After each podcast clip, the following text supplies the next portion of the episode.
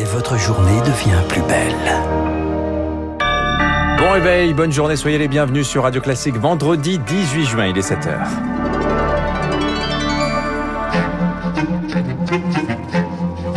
« 6h30, 9h, la matinale de Radio Classique avec Dimitri Pavlenko. À la une, cette question. Faut-il rendre la vaccination des soignants obligatoire dans les EHPAD? La menace est brandie par le gouvernement. Pas d'ultimatum, mais un appel solennel du ministre de la Santé hier. Le déconfinement fait redécoller le trafic aérien à l'approche de l'été. Les aéroports se préparent à accueillir les voyageurs avec des protocoles extrêmement précis, vous l'entendrez.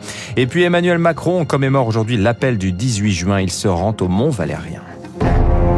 Radio classique. Ce chiffre pour ouvrir ce journal, Charlotte de Rouen, 81% des résidents en EHPAD sont vaccinés, mais la vaccination côté soignant, en revanche, plafonne très bas. Alors le ministre de la Santé, Olivier Véran, a lancé un appel solennel au personnel de ces établissements pour personnes âgées dépendantes pour les inciter à sauter le pas. Pas d'obligation vaccinale pour le moment, mais la question revient en forte, Rémi Psister.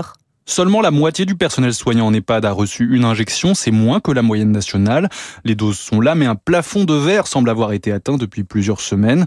Pourtant, c'est en majorité par les salariés que le virus rentre dans les EHPAD, s'inquiète Florence Armé-Momé du syndicat des établissements pour personnes âgées. Au moment où on nous parle du variant Delta qui pourrait revenir dans nos établissements, il est pour nous essentiel aujourd'hui d'aller à une vaccination des salariés d'au moins 80%. Nos résidents sont très fragiles et que parfois deux doses de vaccin Pfizer ne suffisent pas à les protéger. En comparaison, les soignants libéraux qui exercent en ville sont eux vaccinés à 85%. C'est en fait une obligation morale et éthique selon le docteur Jean-Paul Ortiz. Je pense qu'il faut vraiment euh, agir par explication, euh, par entraînement à l'intérieur de ces établissements parce que si vous avez euh, du personnel soignant qui refuse de se faire vacciner, comment faites-vous? Est-ce que vous les renvoyez à la maison? Vous pouvez pas vous passer de soignants aujourd'hui alors qu'on en manque partout. Si d'ici la fin de l'été, le taux de couverture ne bouge pas, l'obligation vaccinale sera envisagée par le gouvernement, comme pour l'hépatite B ou le tétanos. Certains directeurs d'EHPAD prennent les devants et ne recrutent désormais plus que du personnel déjà vacciné. Et en Angleterre, en revanche, la vaccination des personnels des EHPAD sera bientôt obligatoire à partir du mois d'octobre. En Russie, le nombre de cas de Covid explose littéralement à Moscou. Le nombre de nouveaux cas quotidiens plus que doublé en quelques jours, passant de 3 à 7 000, probablement en raison de l'apparition de nouveaux variants. Pour tenter d'endiguer le phénomène, l'édile de Moscou a décidé de prendre, de rendre la vaccination obligatoire pour une partie des employés dans le secteur des services, les transports, l'enseignement ou encore la restauration. Il faut dire que la couverture vaccinale n'atteint que 13% en Russie alors que le pays dispose de trois vaccins. Comment expliquer donc cette réticence? Élément de réponse avec Igor Delanoé, directeur adjoint de l'Observatoire franco-russe à Moscou. Les gens ne vont pas se faire vacciner alors que c'est complètement gratuit et qu'il y a des points de vaccination un peu partout dans les centres commerciaux, mais pas seulement, parce qu'ils sont sceptiques, parce que les vaccins proposés ici sont des vaccins russes et qu'il est de tradition, je dirais, en Russie, de plutôt prendre des vaccins étrangers. Tout ce qui est fait en Russie est mal vu par la population qui suspecte qu'il y a une qualité au rabais, que c'est pas fiable. Il y a un élément qui évidemment n'a pas aidé, c'est la vaccination de Vladimir Poutine euh, hors caméra, hors photo. Euh, on n'a même pas su quel vaccin euh, il a reçu et je pense que ça a alimenté la défiance à l'égard du vaccin. Au Proche-Orient, des frappes israéliennes hier soir dans la bande de Gaza. Pour la seconde fois depuis la fin de la guerre, le mois dernier, dans l'enclave palestinienne, l'aviation israélienne a bombardé cette nuit des cibles du mouvement islamiste Hamas. Des frappes en représailles à des lancers de ballons incendiaires vers Israël. 7h04 sur Radio Classique, je vous le disais en titre, avec la levée des restrictions sanitaires, les voyages reprennent. Après de longs mois de privation, l'envie de reprendre le large se fait sentir, mais les règles pour se déplacer ne sont pas les mêmes pour chaque destination. Passe sanitaire dans l'Union européenne des tests pour les pays classés en zone orange. Alors dans les aéroports, on s'organise. Reportage d'Émilie Vallès à Roissy-Charles de Gaulle. Des allées pleines de passagers et de bagages, des panneaux d'affichage de vol remplis, l'activité reprend clairement à Roissy. Seul ombre au tableau, les temps d'attente pour les voyages internationaux, pour les pays classés rouges, notamment là où le virus circule activement.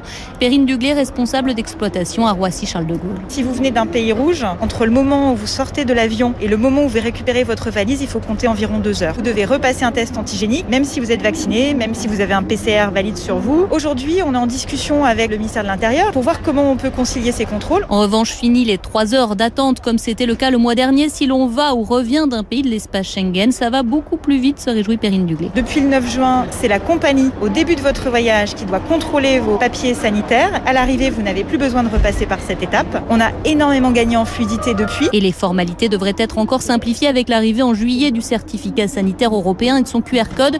Guy Zaclade, directeur du hub Charles de Gaulle pour Air France. Sur tous anti-Covid, vous pourrez mettre votre preuve de vaccin, vos tests PCR, et du coup, il suffira de les scanner. Ça prend deux secondes, alors qu'avant, on devait vérifier à la main un document papier qui prenait entre une et deux minutes. C'est un des exemples qui permet de retrouver de la fluidité. Retrouver de la fluidité, c'est aussi évidemment un enjeu économique pour relancer le tourisme.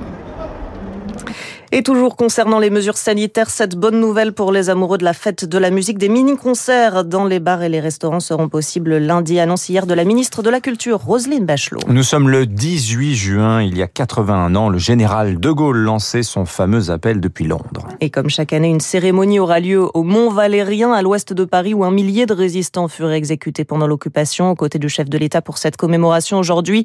Hubert Germain, 101 ans, dernier survivant des compagnons de la Libération, et Léon Gauthier, 98 ans, seul survivant du commando Kiefer. Pour Vladimir, Vladimir Trouplin, conservateur du musée de l'Ordre de la Libération aux Invalides, il est crucial que le devoir de mémoire ne s'éteigne pas. On est dans une société très largement fragmentée et le message qu'il nous donne, c'est que quelles que soient nos idées, nos opinions, on peut être capable de s'unir quand la nécessité se présente, au-delà de nos propres convictions personnelles pour un idéal. Ces valeurs portées par ces hommes et par ces femmes, c'est celle du refus de l'abandon et de la défaite, c'est celle de la liberté. Ça reste encore aujourd'hui les piliers de notre République. Les actes, les parcours, les engagements de ces hommes et de ces femmes ne doivent pas être oubliés. Sinon, ce serait les tuer une seconde fois. Du nouveau dans l'affaire Steve Maya Canisso, deux ans après sa mort à Nantes lors de la fête de la musique. L'enquête a établi que sa chute dans la Loire avait bien eu lieu au moment de l'intervention policière selon le parquet de Rennes. Intervention pour disperser le rassemblement festif auquel le jeune homme participait. C'est ce que montre l'analyse de son téléphone. Et puis à l'Euro de football, la Belgique et les Pays-Bas ont validé hier leur ticket pour les huitièmes de finale.